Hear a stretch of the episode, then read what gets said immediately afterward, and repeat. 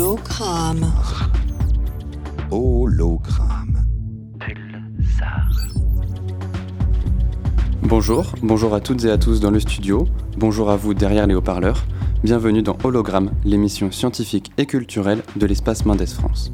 Comme chaque mois, c'est sur Pulsar que vous nous retrouvez pour explorer toutes les dimensions des sciences avec curiosité. Pour nous réécouter en podcast, ça se passe sur radio.emf.fr, la web radio de l'espace Mendes France. Aujourd'hui, c'est avec Catherine Colombo que j'ai le plaisir d'animer cette émission. Catherine, tu es responsable du pôle recherche, environnement, éducation de l'espace Mendes France. Salut Catherine. Bonjour Thibaut. Thibaut Chambon, tu es chargé du développement de l'Institut Balanites, qui est une association qui promeut les recherches scientifiques et la médiation en Afrique autour du projet de reboisement de la Grande Muraille Verte. Aujourd'hui, nous avons le plaisir d'accueillir Pascal Carato, chimiste organicien dans l'équipe Interaction Homme-Environnement Santé, YES, qui fait partie de l'INSERM et du CNRS EBI, Écologie, Biologie des Interactions de l'Université de Poitiers. Bonjour Pascal. Bonjour à toutes et bonjour à tous. Pascal Carato, vous êtes chimiste organicien. Vous allez nous expliquer vos recherches. Vous travaillez sur les perturbateurs endocriniens, qui sont ces molécules que l'on retrouve dans notre environnement et qui peuvent avoir des conséquences sur notre santé. C'est justement ce sujet qui nous intéresse aujourd'hui, parce qu'on aimerait en savoir plus sur l'écologie de la santé, c'est-à-dire le lien entre l'environnement et la santé humaine. Avant de revenir sur ces perturbateurs endocriniens et sur leurs conséquences, Catherine, si on faisait un petit tour d'horizon de ce qui nous attend pendant cette émission. Eh bien, nous retrouverons tout à l'heure les comédiennes de la compagnie Il n'y a pas que les flamants roses qui savent jouer du violon pour une scène d'improvisation en studio. Bienvenue à vous deux, Cécile et Frédéric. Merci, bonjour. Nous écouterons également la chronique de Pascal Chauchefoin, le directeur scientifique de l'espace Mendes France, France pardon, qui décrypte aujourd'hui les marqueurs de territoire. Cette fois-ci, c'est le fauchage des herbes en bord de route. Mais d'abord, place à Paul Boudot, qui est médiateur scientifique de l'espace Mendes France en Charente. Aujourd'hui, Paul, tu es notre chroniqueur. Tu es avec nous en studio exceptionnellement et tu vas nous livrer ton humeur du jour. Oui, bonjour, bonjour à toutes et tous. Euh, alors, bisphénol A, phthalate. Alkylphénol, ce week-end, je me suis familiarisé avec le vocabulaire fleuri et chatoyant des perturbateurs endocriniens. Attention, si vous tentez la même chose à la maison, échauffez-vous bien la langue pour éviter le claquage. Hein, on croirait presque un exercice de diction tant ces appellations aux consonances délicates sont un délice à prononcer. Et pourtant, on les côtoie tous les jours, hein, au quotidien, dans notre assiette, notre eau, nos vêtements, nos peintures. Ils sont partout, ces fameux perturbateurs. Alors, euh, je dis fameux. euh, Bon, si là tout de suite, euh, je demande à Yann, par exemple, en régie, dis-moi Yann, c'est quoi un perturbateur endocrinien? Ouais, ouais, pas évident, pas évident. hein. Et pourtant, ça fait un moment que ces mots sont passés dans le langage courant. Et juste comme ça, à l'instinct, ça sonne pas comme un truc hyper positif, hein, voire même franchement dégueu pour notre santé, nous, fragiles petits êtres humains mais peut-être même aussi euh, pour la nature dans son ensemble, hein, allez savoir. En tout cas, moi, ça m'interpelle. Et comme tout bon profane, eh bien, je suis aussitôt allé consulter mon moteur de recherche préféré. Et la première définition que j'ai trouvée, c'est substance chimique d'origine naturelle ou artificielle étrangère à l'organisme qui peuvent interférer avec le fonctionnement du système endocrinien et induire des effets délétères à l'organisme ou sur ses descendants. Waouh ça, c'est la définition donnée par l'OMS en 2002. Bon, je, vous cache pas que me- mes cours d'endocrino sont un peu loin, hein. Eh, mais heureusement le hasard fait bien les choses, puisque mon frère, Big Up Mehdi, termine tout juste une synthèse biblio sur les mécanismes régulés par les hormones thyroïdiennes chez les poissons récifaux, et notamment sur leur développement morphologique. Eh bien, figurez-vous qu'une étude datant de 2007 a mis en lumière l'impact de la pollution des eaux sur les hormones thyroïdiennes des juvéniles. En gros, il a été montré que chez Acanthurus triostegus, bon, c'est le poisson chirurgien, hein, quoi, vous l'avez tous compris, eh bien, chez ce poisson, une exposition au CPF, c'est un insecticide qui se retrouve dans l'eau par lessivage des sols. Mmh, miam, miam. L'exposition donc à cet insecticide va perturber le système endocrinien du jeune poisson chirurgien. Durant la métamorphose, passage de la larve au juvénile, son estomac ne s'allonge pas et notre poisson, eh bien, il ne peut plus brouter correctement les algues environnantes. Et ça, ça pose un gros problème pour le récif qui a besoin de ces petits poissons herbivores pour le débarrasser d'une certaine quantité d'algues qui, sans cette régulation, prendraient la place de colonies coralliennes. Alors voilà, je dois avouer que je suis bien content d'être ici avec vous aujourd'hui pour en savoir encore davantage sur les perturbateurs endocriniens compte tenu de leur omniprésence et de leurs impacts. J'ai hâte d'entendre tout ce que vous avez à nous dire sur le sujet.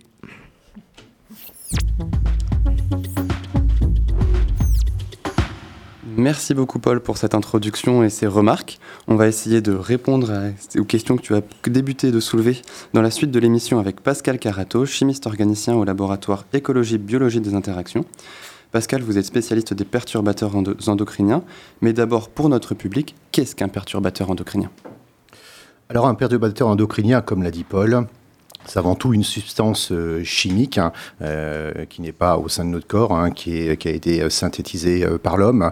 Et cette substance chimique va interférer avec le système endocrinien. Alors le système endocrinien, qu'est-ce que c'est? C'est donc c'est un système qui va se développer, se développer dès le fœtus hein, et ensuite euh, au fur et à mesure des années euh, chez le bébé, l'adolescent, et ce qui va permettre de développer tous les organes. Alors le système endocrinien, on va le retrouver euh, au niveau du système nerveux central, au niveau de la thyroïde justement avec ses hormones endocriniennes pancréas et également au niveau des organes de reproduction sexuelle humaine. Alors le souci lorsque l'on va avoir une perturbation justement de ce système endocrinien qui permet de développer hein, tous les organes, donc tout le corps humain, euh, on va avoir un dysfonctionnement à un certain moment. C'est-à-dire que ces perturbateurs endocriniens vont soit amplifier le message des hormones naturelles que l'on a dans le corps qui permettent de développer euh, ces organes, soit ils vont amplifier euh, le message, soit au contraire, ils vont complètement l'annihiler, empêcher la traduction de ce message. Et donc il va y avoir certaines lacunes, on va avoir des anomalies, et ensuite ça va mener au bout de d'un certain nombre d'années à des, euh, pathologies, des pathologies telles que des cancers du sein, cancer de la prostate, euh, problèmes au niveau thyroïde. On parle également de désordres métaboliques hein, tels obésité, euh, diabète, et on parle aussi, on a des suspicions, hein, attention, il faut bien être précis, on suspecte des maladies, certaines maladies neurodégénératives avec Alzheimer ou par exemple la maladie de Parkinson. Alors vous, Pascal, vous êtes chimiste, donc vous, fabriquez, c'est ça, ces, ces, molécules, ces perturbateurs endocriniens, et vous pouvez nous expliquer quels sont leurs modes d'action? Pourquoi est-ce que c'est que ça remplace l'hormone, c'est ça, dans le corps? Comment ça fonctionne? Oui, tout à fait. Alors, comme je le disais, ces, euh, ces, produits chimiques vont remplacer les hormones, elles vont interférer. Alors, de quelle façon elles vont interférer? Alors, si je prends un modèle que chacun connaît, c'est-à-dire un médicament. Lorsqu'on va, prendre un médicament, le médicament va aller à sa cible pour guérir la personne qui est malade. Et on peut appeler ça, ce système, un système clé-serrure. C'est-à-dire que la serrure, la serrure, donc ça va être la cible. Et ensuite, la clé, bah, ça va être votre médicament ou malheureusement, donc le perturbateur endocrinien. Et donc le perturbateur endocrinien va aller sur cette serrure et ensuite, il va y avoir un message, donc comme je vous le disais, soit un message on va augmenter le signal ou au contraire, on va empêcher le signal, le signal normal qu'aurait pu avoir l'hormone. Et donc derrière ça, quels sont les risques euh, que nous encourons si justement le signal est empêché de passer? Est-ce qu'on a des exemples de conséquences très concrètes que ça peut avoir? Les conséquences très concrètes, ça va être justement ces fameuses pathologies euh, avec des cancers du sein, cancer prostate, euh, des problèmes euh cryptorchidie, et hypospadia, qui sont soit des problèmes d'anomalie au niveau de la verge, ou au contraire une bourse qui n'est pas descendue au niveau du testicule. Voilà les anomalies qu'on risque d'avoir. Où c'est assez insidieux, c'est que ces anomalies, on ne va pas l'avoir le lendemain comme un bête rhume hein, où on s'est où on a été on a attrapé froid et où on s'est aperçu que le lendemain on avait un rhume ou autre maladie. Là, ça peut survenir 5 ans, 10 ans, 15 ans après. Et là, c'est à ce moment-là qu'intervient, euh, c'est à ce moment-là que va intervenir euh, la notion de cause à effet. On ne va pas pouvoir prouvé que ce cancer du sein, que ce cancer de la prostate intervient suite à une interaction due à un perturbateur endocrinien. Et donc cette cause à effet est plus que compliquée évidemment à prouver, mais en tout cas elle pouvait être là et bien là. Justement, au niveau de la réglementation, euh, l'appellation perturbateur endocrinien, euh, c'est une appellation en fait. comment est-ce qu'une molécule va, être, euh, va faire partie de cette catégorie-là? Alors, tout d'abord, au niveau du laboratoire, il va y avoir des travaux ou des molécules suspectées, justement, de perturbations endocriniennes. On va réaliser des, expériences, soit ce qu'on appelle in vivo, donc in vitro, pardon, dans des tubes, ou in vivo sur des rats et des souris, pour prouver que cette molécule, soit le, le premier stade, ça va être perturbateur endocrinien suspecté, et ensuite amener suffisamment de preuves scientifiques pour avoir un perturbateur endocrinien avéré, comme euh, l'est le bisphénol A depuis 2017, euh, hein, euh, d'après la réglementation, donc d'après REACH. Et du coup, le bisphénol A, il est remplacé par quoi? Alors, ce bisphénol A, il n'est pas totalement remplacé au niveau de la réglementation. Il est toujours utilisé, mais à des doses, des doses qui sont, qui, sont diminuées. Alors, ce qu'il faut également savoir, une deuxième notion, c'est pas, c'est pas la dose qui fait le poison. Alors, ces perturbateurs endocriniens, ils ont euh, la propriété, euh, cette propriété suivante. Si on prend un pesticide classique, on peut avoir à partir d'une certaine dose, un certain nombre de milligrammes par kilo, une dose qui peut être toxique, voire mortelle. Alors que ces perturbateurs endocriniens, à partir d'une très faible dose, on peut avoir une action. C'est justement le problème de ces substances qui peuvent alors interférer avec le système endocrinien et ensuite générer tous les problèmes délétères et ces fameuses pathologies. Et donc, cette réglementation, elle peut diminuer les doses, mais tant qu'on aura certains perturbateurs endocriniens dans euh, différents types de, plastiques euh, ou autres, on peut avoir un risque de perturbation endocrinienne. Et où est-ce qu'on est le plus exposé? Vous parlez des plastiques, donc c'est quand, on mange quelque chose qui a été contenu dans ce plastique, quand on ingère euh, euh, de l'eau par exemple, dans laquelle il y a des perturbateurs endocriniens, mais est-ce que le simple contact avec la peau euh, d'une surface où, il y a justement ce type de polluant peut nous contaminer? Alors en effet, euh, on a différents modes d'administration. Hein. on a, on a l'administration pérose, hein, le contact, mais également. je rappelle, c'est par la, c'est par, la bouche, hein. tout à fait, oral. Euh, on a donc l'inhalation, mais également par le contact. Et je pourrais vous dire, attention, vous êtes assis certainement sur un perturbateur endocrinien suspecté. Voilà, c'est ce que je dis en conférence à tous les gens. Vous faites peur. Eh, c'est la, la, malheureuse, euh, oui, c'est la malheureuse réalité, où en fait, sur ce, ce, genre de produit, sur ce genre de, de, de siège, on a en général des produits anti-inflammables, hein, par exemple, et qui sont, euh, pour certains, comme le tétrabromo bisphénol A, euh, qui est un perturbateur endocrinien. Alors... Et, qui est-ce qui est le. Est-ce qu'on est tous exposés de la même façon? Enfin, est-ce qu'on est tous égaux, pardon? Parce qu'on est tous exposés un peu de la même façon, mais est-ce qu'on est tous égaux face à cette, euh, cette pollution, on va dire, de notre environnement?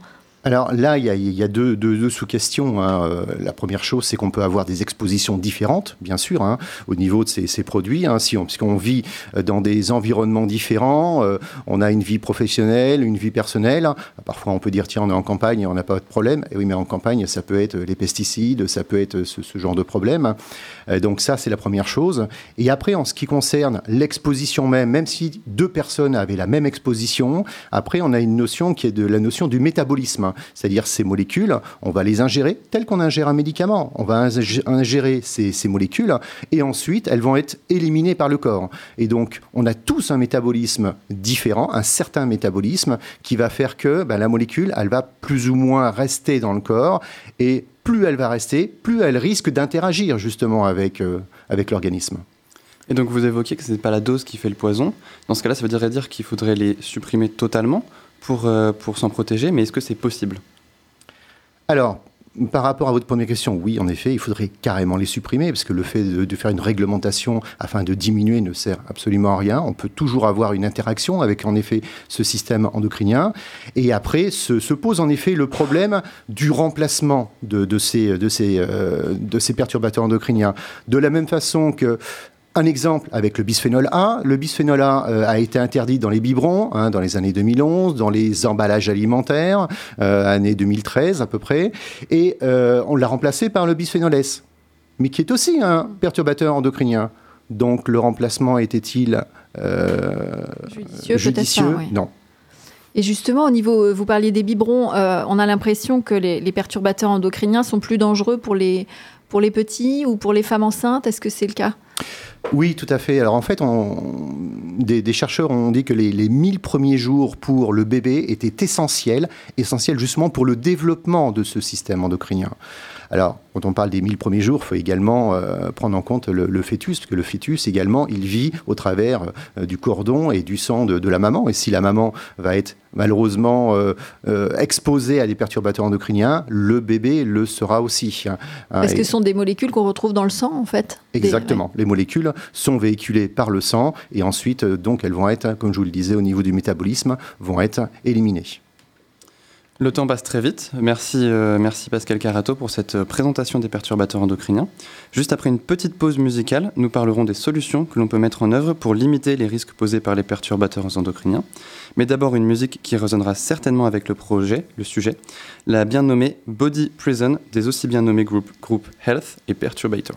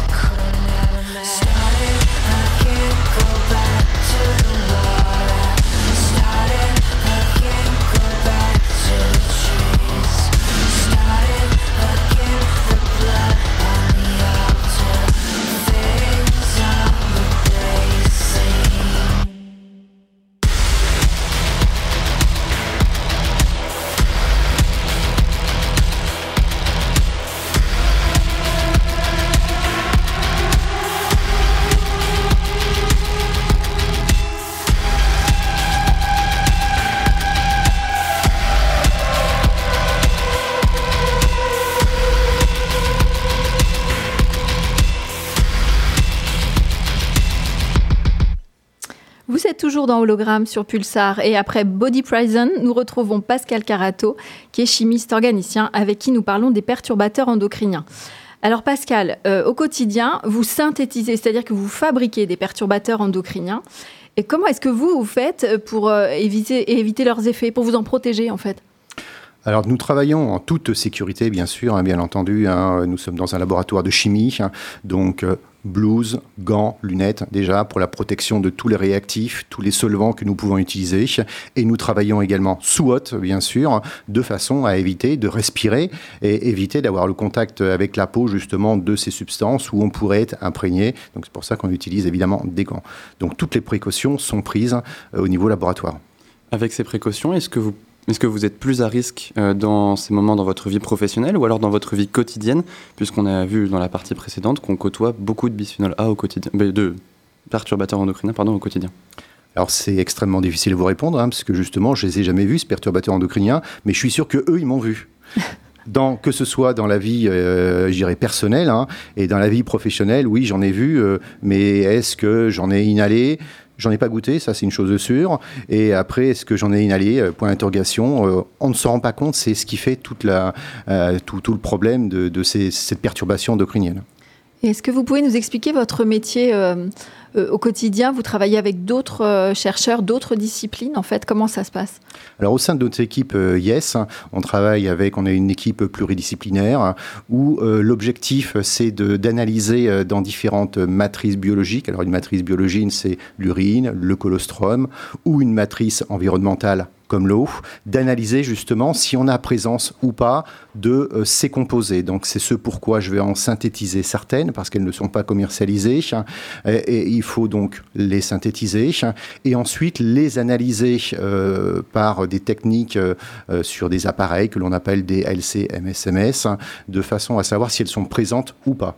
Et euh, surtout on va travailler sur, sur des cohortes, sur des populations comme des femmes enceintes où euh, le but, donc c'est Marion Alboulati euh, qui avait réalisé la, la cohorte AIDS qui est endocrine disruptor, donc perturbateur endocrinien dans les Deux-Sèvres, hein, donc au-dessus de, de Niort. Et donc le but, c'était de, de, déterminer l'exposome de la femme enceinte, donc si elle avait beaucoup de, ces perturbateurs endocriniens au niveau du colostrum, donc qui avait été prélevé à la naissance de bébé, mais également de son urine ou de l'eau de boisson de ses mamans future maman. Alors justement, dans l'eau de boisson, l'eau que nous, on boit au robinet, est-ce qu'il y a des perturbateurs endocriniens et est-ce qu'on est qu'on les détecte en fait? Alors c'est une question qui est, assez, qui est assez, qui est assez large. Hein. Euh, euh, je dirais que les, distributeurs, les industriels de la distribution de l'eau font leur maximum pour faire une purification de l'eau, mais on n'arrive jamais, malheureusement, à, éliminer toutes ces molécules, et donc que l'on va retrouver au robinet, euh, dans, dans, dans cette eau du robinet, en effet. Et ça veut dire que nous, on doit boire quoi alors comme eau? Là aussi, c'est un vaste débat. Euh, chacun fait son choix, je dirais, entre soit l'eau en bouteille, bouteille, euh, donc bouteille avec plastique. du plastique, hein, évidemment, où l'on sait qu'on a euh, du, du, plastique qui peut être relargué par migration, hein, euh, donc du contenant du plastique vers, vers l'eau. Ça, il y a ah, toujours un échange, en fait, entre le contenant et le contenu. Exactement. Donc, quand on a des boîtes, euh, des boîtes en plastique, par exemple, pour mettre de la nourriture, il y a toujours quelque chose qui va passer entre le le, le, plastique et oui, l'aliment vous, vous, faites bien de soulever cette question. En effet, euh, lorsqu'on utilise par exemple un micro-ondes, que l'on veut réchauffer un aliment, euh, il est fortement euh, déconseillé de réchauffer dans des plastiques, hein, où là, on va avoir une migration de produits chimiques qui ont composé le plastique vers l'aliment. Donc, surtout chez vous, jetez tout ce qui est boîte plastique hein, et remplacez par des matières inertes comme le verre, la céramique, voire l'inox. Alors évidemment, l'inox, pas réchauffer le micro-ondes, on est bien d'accord. Et en parlant, de, en parlant de ces modes de consommation et des, des, des moyens qu'on a chacun individuellement d'éviter les, les, perturbateurs endocriniens euh, dans notre vie de tous les jours, qu'en est-il des savons, shampoings, enfin surtout, surtout, des savons qui sont dans des contenants en plastique euh, et ainsi que des produits euh, ménagers aussi? Alors là aussi, la question est assez vaste. Vous me laissez une demi-heure pour répondre? euh, alors tout ce qui est tout ce qui est savon, euh, produits, produits ménagers. Alors d'une façon générale, plus la liste d'ingrédients va être courte, mieux c'est. Si on prend l'exemple des savons, un savon, on a besoin de quoi? On a besoin d'une huile qui va être ce qu'on appelle saponifiée en langage chimique, hein, et c'est tout ce dont on a besoin. On n'a pas besoin de d'autres ingrédients, on n'a pas besoin de parabènes, donc de conservateurs, par exemple, que l'on peut avoir dans certains euh, savons liquides. Euh, parabène qui est un perturbateur endocrinien, donc il faut le souligner. Euh, donc c'est essentiel de, de choisir son savon, et ça, autant sur certains, certains produits, on ne pourra pas passer à côté des perturbateurs endocriniens, autant sur d'autres, comme les savons, oui, chacun le peut s'il le veut, chaque consommateur peut euh, réaliser ce, challenge. Euh, vous avez des savons d'Alep, savon de Marseille, le vrai savon de Marseille, hein, attention, pas celui qui est de différentes couleurs, euh, savon à baie de laurier, etc. Donc des savons où vous n'avez que de l'huile. En frais, il y a des traces d'eau et traces de, de, de soude uniquement. Vous vous organisez des ateliers dans de fabrication de, de produits C'est quoi Des produits ménagers, des produits de soins? Alors oui, tout à fait. Alors au sein de, l'équipe, euh, enfin l'équipe pièce, en collaboration avec Vie et la Santé, hein, donc organise des ateliers pour euh, réaliser euh, soit des déodorants, soit des, des, pastilles pour le lave-linge, lave-vaisselle, mais également justement des, des savons, des baumes, tout à partir de produits naturels et des produits qui ne sont pas des perturbateurs endocriniens, où on n'aura pas de conservateurs, donc euh, sains pour la santé. Donc vous nous conseillez en fait d'appliquer le principe de précaution, c'est ça? Globalement. Principe de précaution, comme je vous le disais, on ne peut pas la réaliser sur tous les produits, c'est bien évident, mais euh, on peut faire un certain nombre de produits, en particulier, alors si je pense aux produits, euh, tout ce qui est déodorisant, euh, il est clair qu'on fait tous la même chose hein, dans un WC, mais est-il utile de rajouter un déodorisant qui va ramener des produits chimiques qui peuvent être nocifs pour la santé, avec des, il peut y avoir des traces de benzène, des traces de formaldéhyde, etc. Donc ça, c'est pas utile. La meilleure solution dans ces cas-là, c'est d'aérer vos maisons.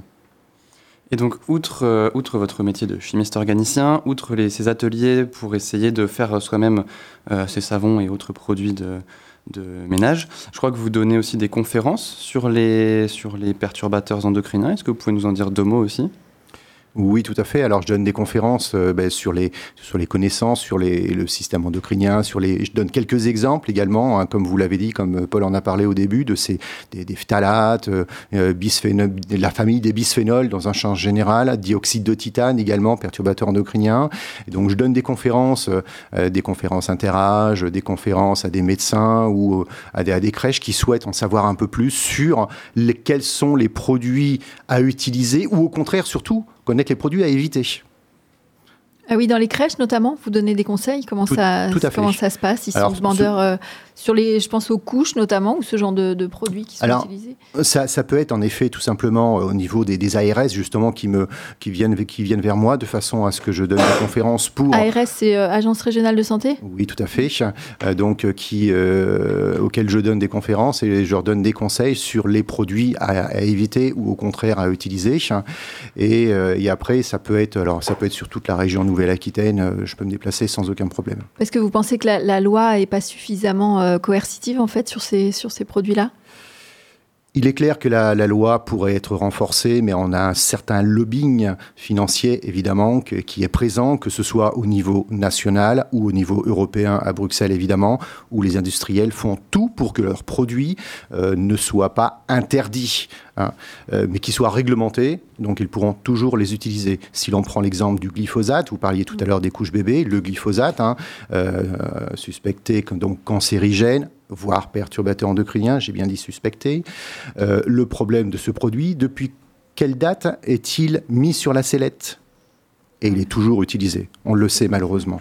Et euh, ce, glyphosate, on va le retrouver justement dans les tampons féminins, on va le retrouver dans les couches bébés dans une matière naturelle qui est la cellulose, qui va composer euh, euh, ces, ces, ces, éléments. Et malheureusement, on va retrouver euh, du glyphosate dans ces, soit dans les couches bébés, soit les tampons féminins, ce qui est quand même assez dramatique.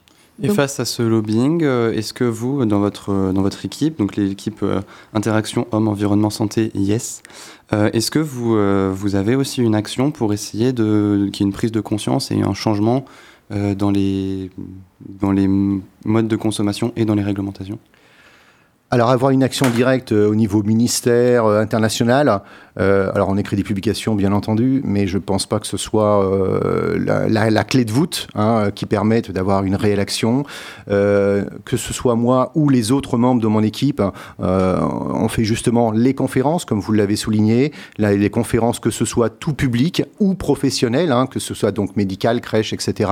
Et c'est au travers après de ces conférences qu'à un moment la population va s'emparer euh, de ce problème et euh, qu'on va vraiment, puisqu'on s'aperçoit qu'il y a un problème de santé publique.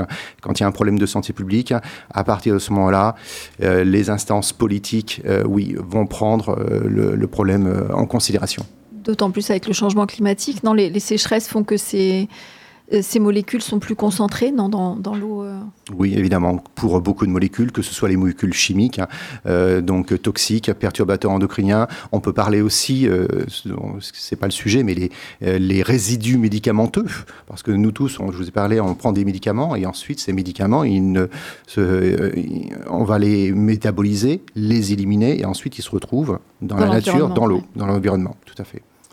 Merci Pascal Carato d'avoir répondu à nos questions. Ça a été très instructif. Moi, je vais de ce pas jeter mes contenants plastiques à la maison et les remplacer par du verre. Je vais aussi faire mes savons moi-même. Et je crois que maintenant, la compagnie Les Flamands, des Flamands Roses du studio veulent réagir. Frédéric et Cécile de la compagnie Il n'y a pas que les Flamands qui savent... Euh, je reprends. Il n'y a pas que les Flamands Roses qui savent jouer du violon. Bonjour. On est ravis de vous recevoir en live et nous laissons tout de suite libre cours à votre créativité.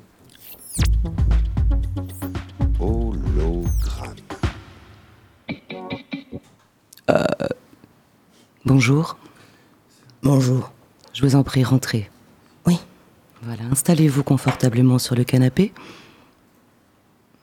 Je suis, je suis ravie de, vous revoir aujourd'hui. Ça fait la quatrième séance que nous faisons ensemble. J'aimerais savoir comment vous vous sentez aujourd'hui. Mais vraiment pas très bien parce que je crois que je crois que je vais avoir des ennuis. D'accord. Alors écoutez, la séance dernière, c'est vrai que nous avions pas mal parlé de votre culpabilité, hein, de vos petits problèmes aussi avec la justice.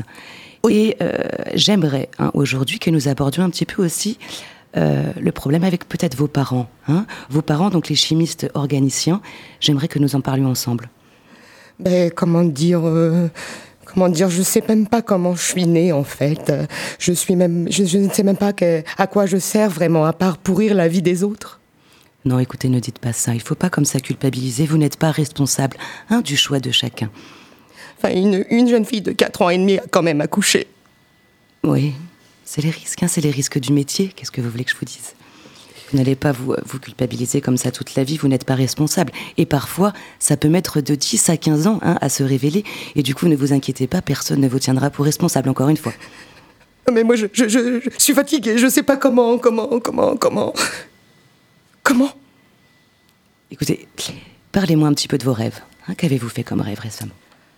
Alors, euh, l'autre nuit, j'ai rêvé que je me promenais avec bisphénol et, et phtalate et... Des amis à vous oui, et à un moment, nous avons rencontré euh, un jeune homme, et comme nous sommes tellement puissants, nous nous sommes glissés dans son pantalon.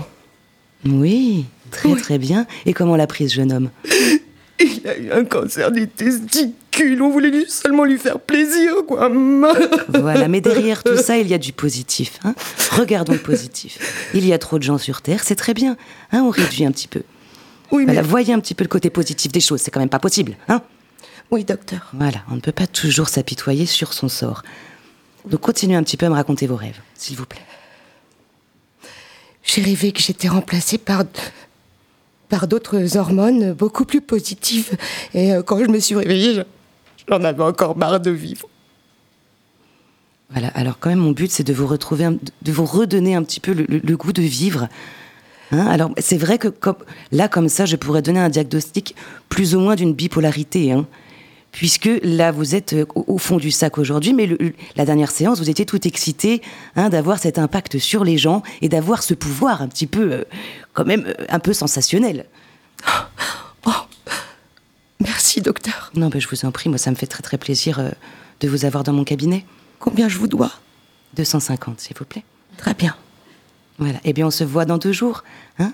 Merci, docteur. Voilà, force et vaillance à vous et continuez votre chemin. Vous êtes sur le bon. Merci. Au revoir. Au revoir.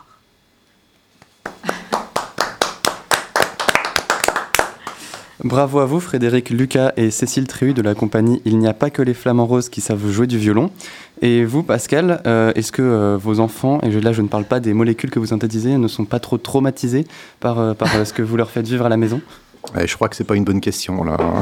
vous l'avez d'ailleurs vu mon enfant, il est évidemment, ce sont des questions. La première fois que j'aurais fait la conférence, j'ai endormi tout le monde. Donc, je ne sais pas si je suis euh, soporifique euh, ou dangereux. Donc, la, question, la question est posée. Ben, merci beaucoup, en tout cas, Pascal, d'être venu aujourd'hui, de nous avoir expliqué tous ces, tous ces problèmes et les solutions aussi. vous pouvez réécouter cette interview sur radio.emf.fr.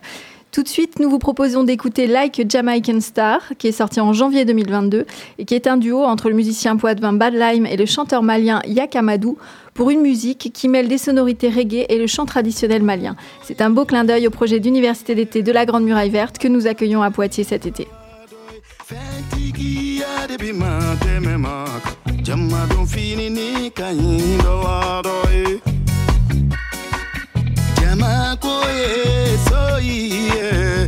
jama ko chaga nyin dola fenti kia de bi ma teme ma ko jama don fini ni kanyi dola doy jama don fini ni kanyi dola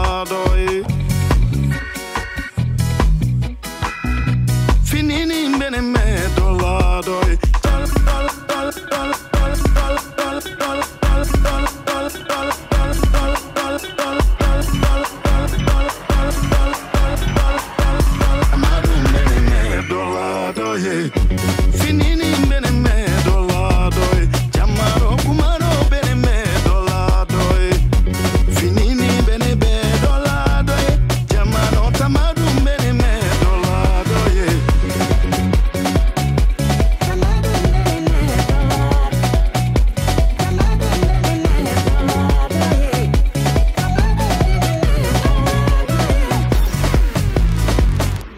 jama ko e ye jama ko tega ingola doy fenti kia ya debi ma te memaka jama do ka ingola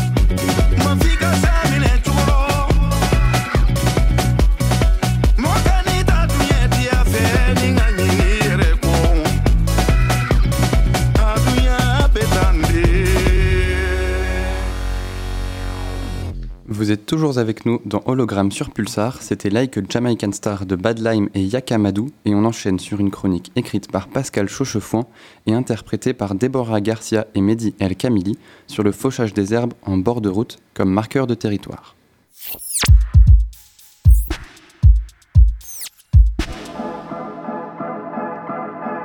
Les marqueurs de territoire, épisode 4, au bord des routes et des chemins.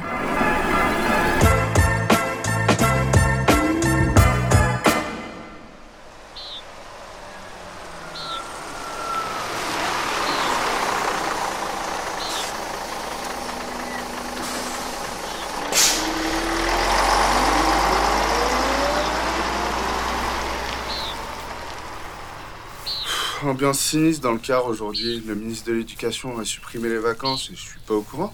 Bah, on est tous fatigués. Comme d'hab au printemps. La nature se réveille et les profs aussi. Interro surprise, contrôle, bac blanc, évaluation en tout genre. Je te jure, c'est pas humain. Il faut encore marcher un kilomètre en bord de route dans les Hautes-Herbes. L'employé municipal est en vacances, on dirait. Euh, Non, à cette époque de l'année, on ne fauche que sur un mètre de large pour les piétons. Et aussi dans les virages et aux abords des croisements dangereux. Ailleurs, on laisse pousser. On attend fin août en fait. Ah ouais, tu sais ça, toi. Ben ouais, mon coco, je bosse tous les étés à la commune, moi. Le fauchage raisonné, ça me connaît. Fauchage raisonné, tu parles. Moi, à la place du maire, je raisonnerai pas longtemps. Je ferai raser tout ça, genre Wimbledon, 3 cm max, une vraie moquette. Ah ouais, tu joues au tennis sur les accotements, toi. Non, mais tout le monde préfère quand c'est fauché, c'est plus clean, ça fait plus classe. Tout le monde préfère quand c'est fauché parce que c'est la routine. Quand la végétation pousse, coupe. Voilà, c'est comme ça. Ça fait propre, tout le monde est content. Mais la routine, on peut la changer. D'ailleurs, je ferme à madame, je sais tout. On sait maintenant que c'est idiot de faucher à cette période de l'année. Il faut une à deux fauches par an, entre 10 et 20 cm de hauteur, et c'est tout. Euh, ah ouais? Je croyais qu'en coupant, on limitait la pousse. Bah, au contraire. Une herbe coupée ras fera la même hauteur en quelques semaines qu'une autre coupée à 15 cm. Les petits bouts d'herbe compensent et se dépêchent de grandir.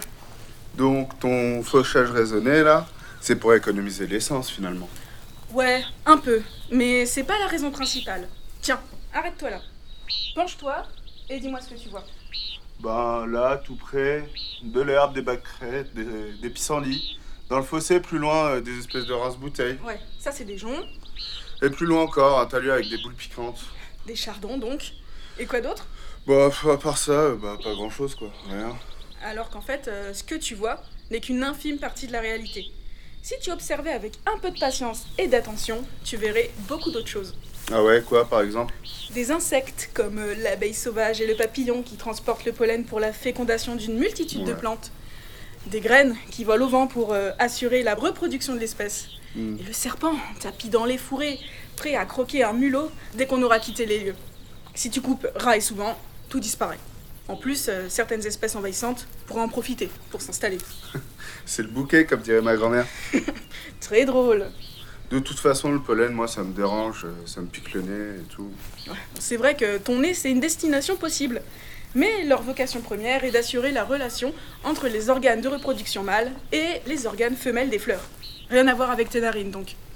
Ouais, ouais, étamine, pistil, merci madame, je sais tout, mais je connais la chanson. Il reste un sérieux problème quand même. Euh, les serpents, il faut les déloger, c'est dangereux pour les piétons. Bah, la plupart des serpents présents en bord de route ne piquent pas. Et les autres s'enfuient quand tu approches. Le risque est donc euh, limité. Sauf si t'es Indiana Jones. Par contre, euh, si l'on ne perturbe pas le cycle de la nature, les bénéfices, eux, sont très importants. Ouais, et en quoi ça concerne l'homo sapiens? Bah, par exemple, quand les insectes pollinisateurs disparaissent en masse, ce que l'on observe déjà, c'est mauvais pour la production agricole. En France, par exemple, 70% des espèces sauvages et cultivées dépendent des insectes. En l'absence d'insectes, on serait condamné à ne manger qu'un petit nombre de céréales. Je te jure, c'est pas humain. Déjà que j'ai horreur des cornflakes.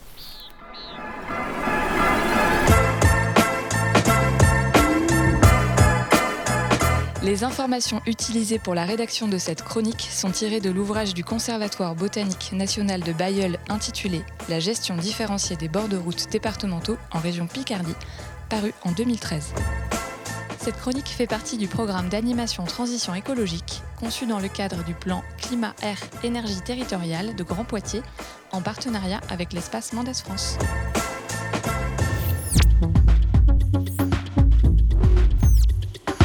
Merci à Pascal Chauchefoin qui a rédigé cette chronique. J'espère que maintenant, nos auditeurs feront d'autant plus attention aux herbes sur le bord de nos routes qu'ils savent désormais à quel point elles sont utiles et que peut-être ils pourront faire changer les pratiques de nos municipalités sur ce fauchage.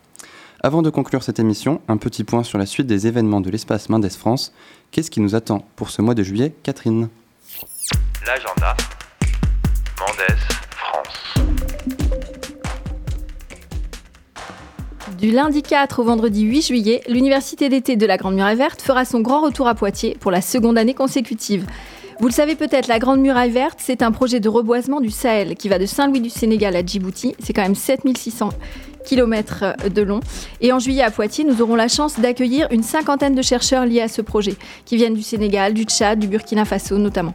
Cette année, ils parleront plus spécifiquement du concept d'écologie de la santé, donc selon lequel la santé de notre planète et la santé des êtres humains qui la peuplent sont intrinsèquement liées. Et dont un exemple frappant a été la zoonose, dont vous avez peut-être entendu parler, le Covid-19, qui est très probablement qui a très pro- probablement d'abord été contracté par des animaux sauvages, et tout comme le virus Ebola ou encore la variole du singe. Pour en savoir plus, vous pouvez venir à cette université d'été, rencontrer des scientifiques spécialistes des maladies émergentes, de la qualité de l'eau ou encore des conséquences du reboisement sur la santé humaine.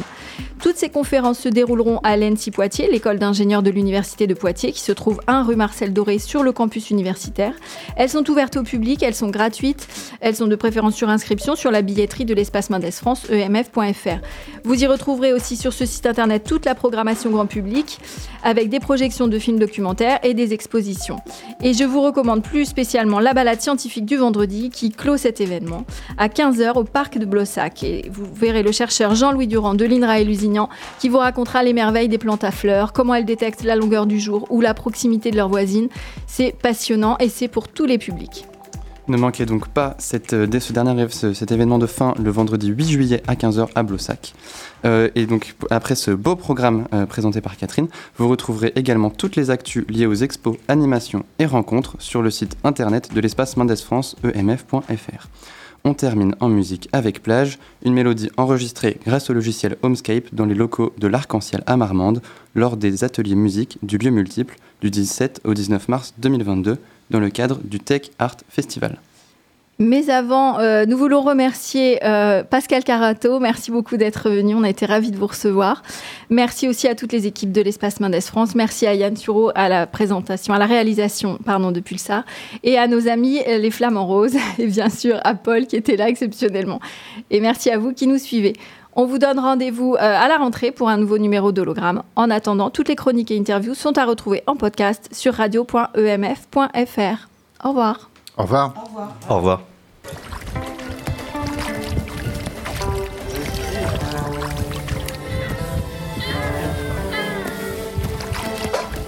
Thank